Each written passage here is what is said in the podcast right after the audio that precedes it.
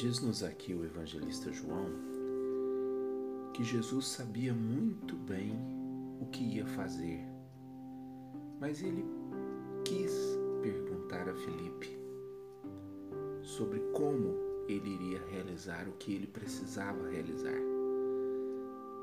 E a pergunta de Jesus a Felipe é: onde vamos comprar pão para que eles possam comer? E aí Felipe responde: nem duzentas moedas de prata bastariam para dar um pedaço de pão a cada um. E aí vem André, que era irmão de Simão Pedro, e diz: Está aqui um menino com cinco pães de cevada e dois peixes, mas o que é isso para tanta gente?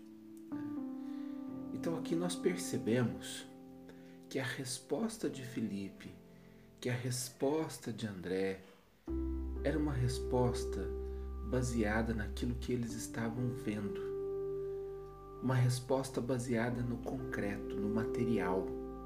De fato, de fato, o que era cinco pães e dois peixes para alimentar uma multidão que estava ali chegando até Jesus? O que era a, a, aquela quantidade mínima que eles tinham no bolso para alimentar tanta gente, nem 200 moedas de prata. Eles deviam ter pouco dinheiro ali na bolsa comum que não daria para comprar nada. Né? Mas aqui nós percebemos é, o que acontece né, quando nós não estamos com o nosso olhar voltado para as coisas do alto, quando nós não temos o nosso coração voltado para as coisas do alto as nossas respostas aos desafios de Deus, elas são limitadas.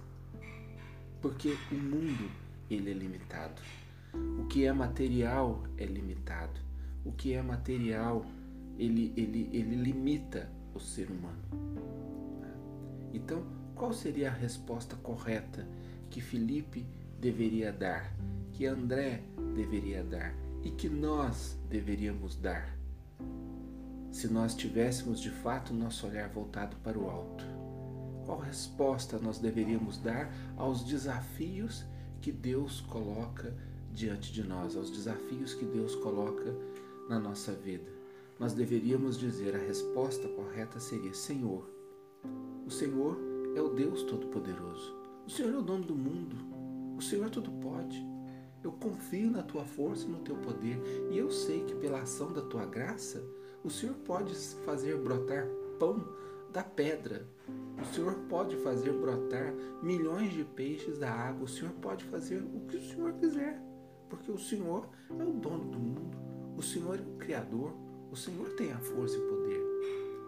Os discípulos, eles já tinham visto os outros milagres que Jesus havia realizado, e nem isso bastou para que eles pudessem confiar em Jesus e não naquilo que de material eles tinham nas mãos. Então, eis aqui um grande erro que nós cometemos muitas vezes também na nossa vida. Né? Nós não acreditamos no Deus do impossível. Nós acreditamos naquilo que nós temos nas mãos.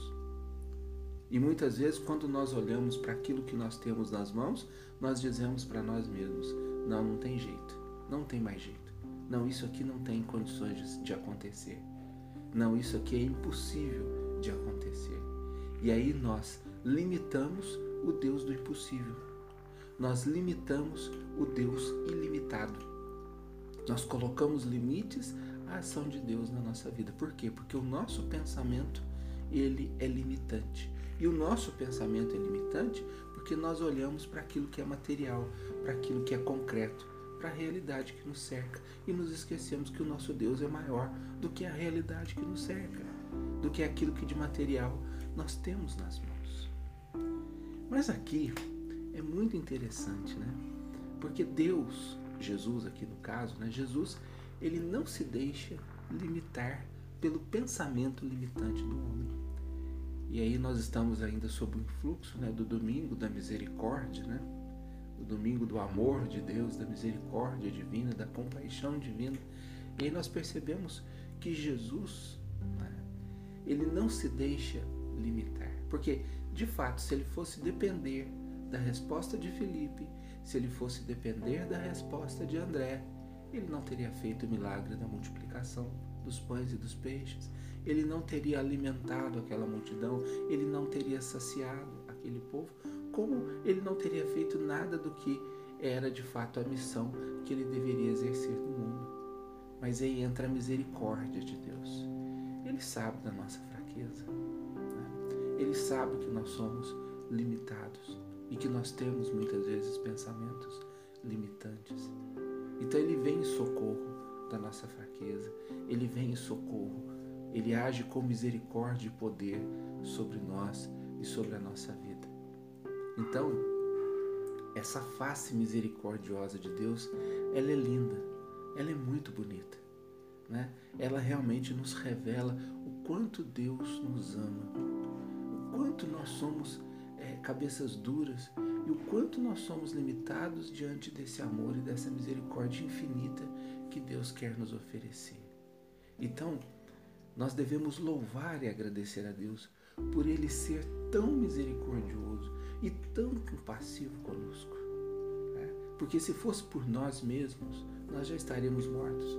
Se fosse por nós mesmos, nós estaríamos desgraçados. Mas Deus vem em nosso socorro. Deus, Ele quer fazer na nossa vida até coisas que muitas vezes nós nem imaginamos que Ele possa fazer. Coisas que nós nem sonhamos que Ele possa realizar.